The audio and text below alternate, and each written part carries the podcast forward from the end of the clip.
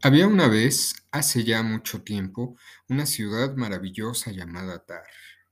En esa época, todas nuestras ciudades estaban intactas. No se veían ruinas, porque la gran guerra final aún no había estallado, cuando sucedió la gran catástrofe. Desaparecieron todas las ciudades, menos Tar. Tar existe aún. Si sabes buscarla, la encontrarás. Y cuando llegues a Tar, la gente te traerá vino y soda y podrás jugar con una caja de música que tiene manivela. Cuando llegues a Tar, ayudarás en la vendimia y recogerás el escorpión que se oculta bajo la piedra blanca. Cuando llegues a Tar, conocerás la eternidad y verás el pájaro que cada cien años bebe una gota de agua del océano. Cuando llegues a Tar, comprenderás la vida y serás gato y fénix y cisne y elefante y niño y anciano y estarás solo y acompañado y amarás y serás amado y estarás aquí y allá y poseerás el sello de los sellos y a medida que caigas hacia el porvenir sentirás que el éxtasis te posee para ya no dejarte jamás. Buenos días, tardes o noches, un nuevo episodio de Arte y Psicología, del podcast de Arte y Psicología, en donde nos abrimos paso a través de esta introducción un texto de la película Fanduilis de Alejandro Jodorowsky. Regresamos otra vez al tema de, del arte y vamos a hablar ligeramente de la corriente, pues casi casi fundada por André Breton, llamada surrealismo. Eh, este texto es una parte de lo que es el guion de Fanduilis, dirigida, de la película Fanduilis, dirigida por Alejandro Jodorowsky. Y pues qué mejor que, más allá de explicaciones acerca del surrealismo, entrar directo en este episodio con arte surrealista tal cual. Entonces, pues vamos entrando en materia acerca del tema del día de hoy. Eh, y pues más allá del surrealismo como tal, este episodio va a ser una invitación a la lectura también. Eh, hay por ahí un par de textos que vamos a que se van a leer y pues quien ya lee, quien le inspire a leer más y quien no lee tanto, pues que, ojalá que le inspire los textos del día de hoy. Eh, aclaro, eh, leer por gusto, no leer por obligación, que finalmente eso pues todos, los todos lo tenemos que hacer en alguno u otro momento. Vamos a iniciar con la definición de la RAE de lo que es el surrealismo y es la siguiente movimiento artístico y literario que intenta sobrepasar lo real, impulsado por lo irracional, y onírico mediante la expresión autómata del pensamiento o del subconsciente. Se me vienen a la mente algunos pintores como Salvador Dalí o Pablo Picasso o pues el cineasta que acabo de mencionar, Alejandro Jodorowsky, como ejemplos claros donde plasman dentro de imágenes, en, los primeros dos casos, Dalí y Picasso, es imágenes estáticas, pinturas, en el caso de Jodorowsky, eh, pues es imagen en movimiento llamado película. También ahorita me vino a la mente otro cineasta que va por ahí también, Peter Greenaway. Eh, pues aquí está completamente evidenciado que las imágenes a veces sobrepasan la razón. Eh, si vemos una imagen de Salvador Dalí desde el punto de vista racional no tiene ningún sentido.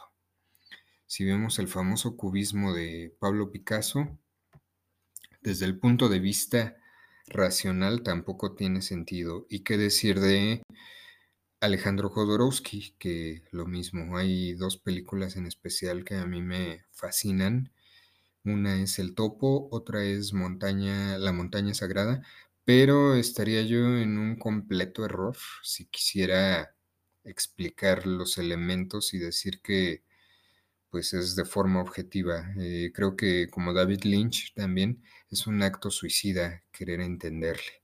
Y eso no significa que se deje de disfrutar, simplemente hay que saber por qué se está gestando una obra de arte de esta manera. Digamos, eh, pues todo lo que hay detrás de, y no significa que el autor necesariamente esté con toda esta teoría y, y todo este manifiesto a la hora que realizó tal obra de arte, sino que si, si, esta película o si estas pinturas o si estas poesías se ubican en el contexto adecuado, es posible que lo podamos disfrutar muchísimo más.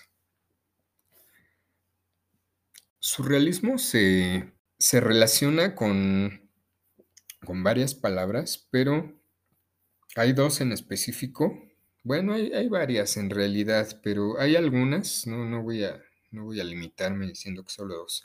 Hay algunas palabras con las que mm, metonímicamente se, se nos vienen a la mente. Una sin duda es Sigmund Freud, que si no hubiera existido Sigmund Freud y todo esto llamado psicoanálisis, no habría existido tampoco el surrealismo, no, al menos no, no de esta manera. Eh, otra es la imaginación, pero imaginación completamente desbocada, como un sueño de esos que, a veces nos amarramos en la cama y nos despierta la emoción. Directamente sueños desbocados, donde desde lo más bonito soñamos hasta las cosas más catastróficas y más crudas. Em, subconsciente, ahora sí tomo tomo la palabra subconsciente, por eso utilicé eso. En la corriente de Auspensky utilizamos mucho consciente e inconsciente, con el fin de no confundir, ahora sí, uso subconsciente y me refiero meramente a términos psicoanalíticos. Eh, otra palabra que podemos relacionar fácilmente al surrealismo es André Breton y eh, pues arte, arte y artista, diría yo. Entonces, pues es, es el surrealismo es una corriente que, fue encajonada o fue propuesta así directamente como, como manifiesto por André Breton, este, este artista también de, de los 20, 1920. Y pues bueno, voy a, voy a leer a continuación su, definición que él da, que él, él, plasma dentro de este manifiesto del surrealismo por primera vez por allá de 1924. Entonces, si nos damos cuenta, era la, la mera época donde también estaba Freud en su mero apogeo, ya iba a venir Dalí después, el mismo Picasso, Magritte, por ahí también eh, en algunos años coincide, que también es un, importante representante del surrealismo. Entonces, bueno, va, va la definición que dio este André Breton por primera vez en aquellas épocas de 1924. Surrealismo, sustantivo masculino, automatismo psíquico puro, por cuyo medio se intenta expresar verbalmente, por escrito o de cualquier otro modo, el funcionamiento real del pensamiento. Es un dictado del pensamiento, sin la intervención reguladora de la razón, ajeno a toda preocupación estética o moral.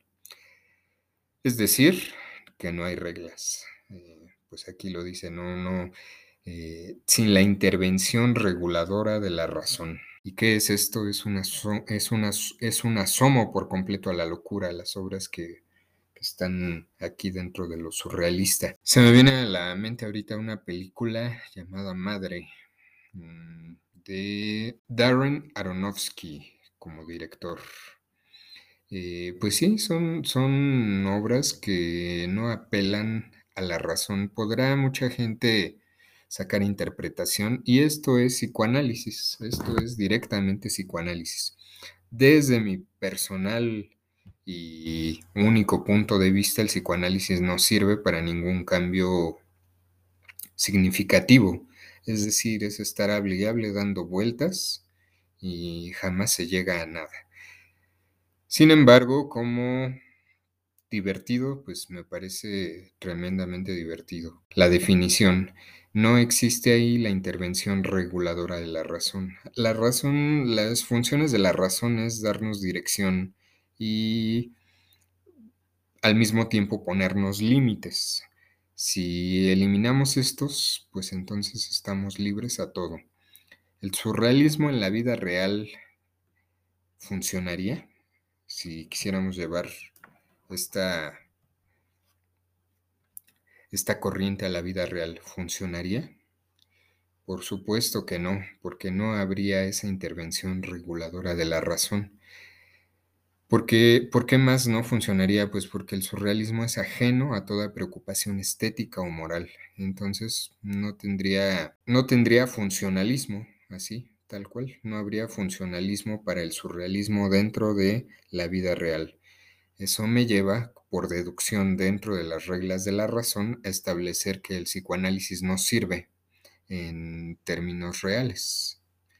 A lo mejor es algo así como la meditación. Eh, va usted a tomar su terapia de psicoanálisis y como aquellos que meditan, pues en ese momento se divierten, pero no más allá de ver una película. De, o sea, para el cerebro no va a tener fines más que lúdicos, como el de ver una película.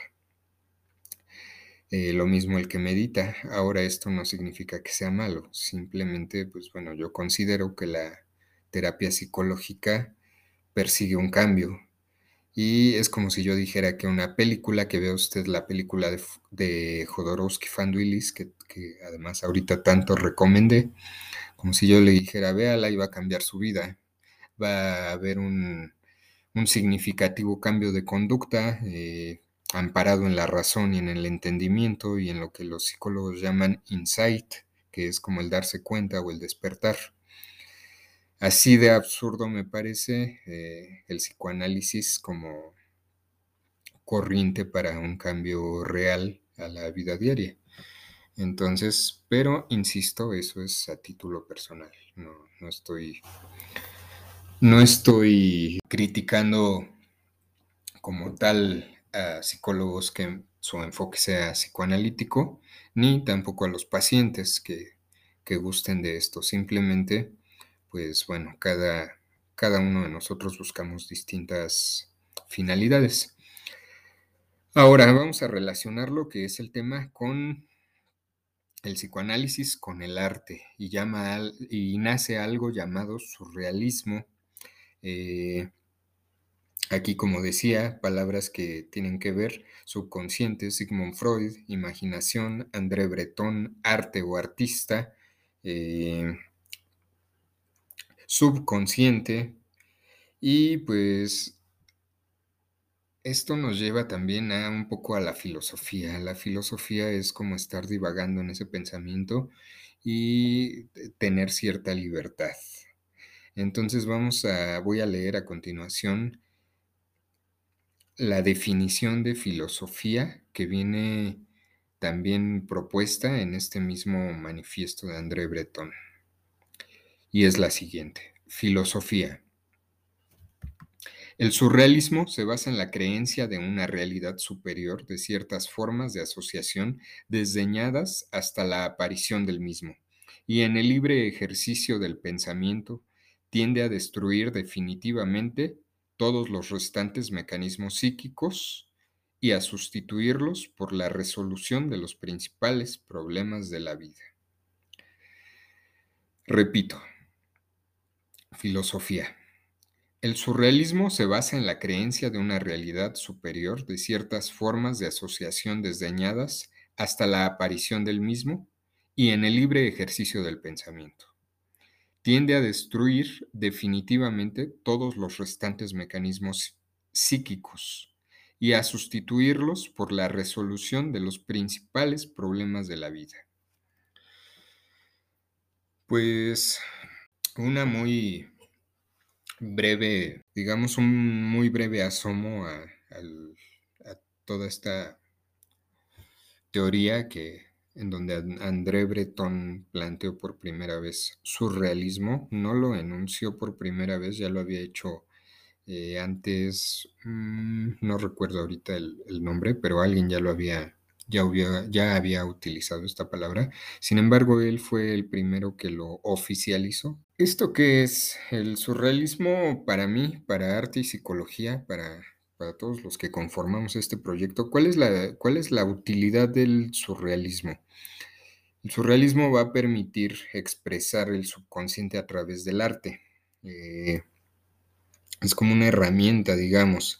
Si yo ya sé que a través del, del surrealismo puedo crear cosas increadas y no me refiero a una obra de arte que nadie haya propuesto, sino a romper ahí con la realidad, digamos una ruptura de realidad, donde yo voy a romper por completo la concepción que tengo de realidad, pero no transgrediendo mi propia realidad. O sea, ¿cómo decir esto? Yo voy a jugar con la realidad, pero no rebasando los límites que transgredan mi propia existencia. Cuando yo hago esto, pues entonces yo puedo hacer lo que quiera a través de un texto que puedo escribir, un cuento, una novela, una poesía, eh, un dibujo, una pintura, una película. Y esto va a permitirme pues indagar dentro de mi propio pensamiento. Si yo quiero hacerlo a través de toda esta teoría, pues entonces voy a encontrar ahí rollos raros de, propios de Freud, ¿no? Psicoanálisis, eh, inconsciente, subconsciente, consciente, ¿qué otros términos maneja Freud? Eh, la imago, este no es de Freud, este me parece que es de Lacan, la teoría que también me parece interesantísima, pero yo no le veo utilidad en lo práctico. Y pues bueno, han salido importantes artistas. Eh, a continuación voy a, voy a leer un, un fragmento de un libro. De hecho, es el inicio de este libro, el cual quiero recomendar. Es el, el Premio Alfaguara 2020. Eh, Guillermo Arriaga es el autor. El libro se llama Salvar el Fuego. Entonces, es es el texto con el cual comienza este libro. Me parece sumamente surrealista dentro de la realidad. O sea, eh, rápido, ¿de qué va el libro? Tiene que ver con que el personaje está en la cárcel por, por matar a su padre y pues bueno, aquí se va desglosando toda una historia. Eh, si viéramos nuestra propia realidad en este país llamado México, pues yo creo que plasmada, como es el caso de, Guillermo Arriaga, que lo, plasma en, en, esta obra llamada Salvar el Fuego, pues entenderíamos que es una realidad surreal. Es como vernos a nosotros mismos, pero sin que estemos nosotros en esa fotografía. A continuación leo el texto. Manifiesto. Este país se divide en dos en los que tienen miedo y en los que tienen rabia. Ustedes, burgueses, son los que tienen miedo. Miedo a perder sus joyas, sus relojes caros, sus celulares. Miedo a que violen a sus hijas. Miedo a que secuestren a sus hijos. Miedo a que los maten. Viven presos de su miedo, encerrados en sus autos blindados, sus restaurantes, sus antros, sus estúpidos centros comerciales. Atrincherados, aterrados, nosotros vivimos con rabia, siempre con rabia. Nada poseemos. Nuestras hijas nacen violadas, nuestros hijos secuestrados. Nacemos sin vida, sin futuro, sin nada. Pero somos libres porque no tenemos miedo. No nos importa crecer entre el fango y la mierda, ni que nos refundan en sus cárceles, ni terminar en sus morgues como cadáveres anónimos. Somos libres, Podemos alimentarnos de basura y respirar al aire, pútrido de los caños y beber orines y bucear en aguas negras y enfermar de diarrea y disentería y tifoidea y sífilis y dormir sobre heces y no bañarnos y apestar a sudor y a tierra y a muerte. No importa, resistimos. Ustedes con sus carnes fofas, sus cerebros blandos, no sobrevivirían ni un minuto fuera de su miedo. Y por más que sus policías y sus ejércitos nos masacren, persistimos, somos imbatibles, nos reproducimos como ratas, Si eliminan a uno de nosotros, surgimos otros miles. Sobrevivimos entre escombros, huimos por escondrijos. Ustedes se deshacen en dolor si pierden a uno de los suyos. Se cagan con solo escuchar la palabra muerte. Nosotros no. Somos libres, sin miedo, con rabia, libres. José Cuauhtémoc Huistlic, reo 46-8, sentencia 50 años por homicidio múltiple. El autor de esta carta, pues obviamente es uno de los personajes eh, de este libro. Pues bueno, como habrá visto, la, la carta como tal es, pues es surrealista y al mismo tiempo es surrealista por precisamente por poder encajar la realidad dentro de tanto lenguaje figurado. Pareciera que muchas líneas de ahí son son frases figuradas y terminan encajando perfectamente en la realidad del México de hoy al menos. Continúo con otra carta de ahí mismo, de este mismo libro. Por real pareciera irreal. En la cárcel dejas de estar a solas hasta cuando estás a solas. Todo es ruido y miradas. No puede uno dormirse sin que oiga ronquidos, puertas o gritos. A veces, algunos compañeros se levantan a la mitad de la noche a, a, pegar de gritos. O se dan cuenta de que nunca van a salir libres, o que están enfermos y ya no se van a curar, o que extrañan a sus hijos, o no más porque les da por gritar. No hay noche en que no vaya, no hay noche en que no haya gritos. Y luego los ronquidos. Algunos roncan tan fuerte que los puedes escuchar a diez celdas de distancia. También acá todos son miradas. En cuanto entras a la cárcel, te miran los demás para ver si te pueden agarrar de puerquito o para ver si le entras a su banda, cucando con miraditas para ver si te los coges o te cogen. O te miran para ver si puedes servirles de cenicienta, sirvienta o de estafeta. No más porque son cabrones y les gusta sentir que mandan.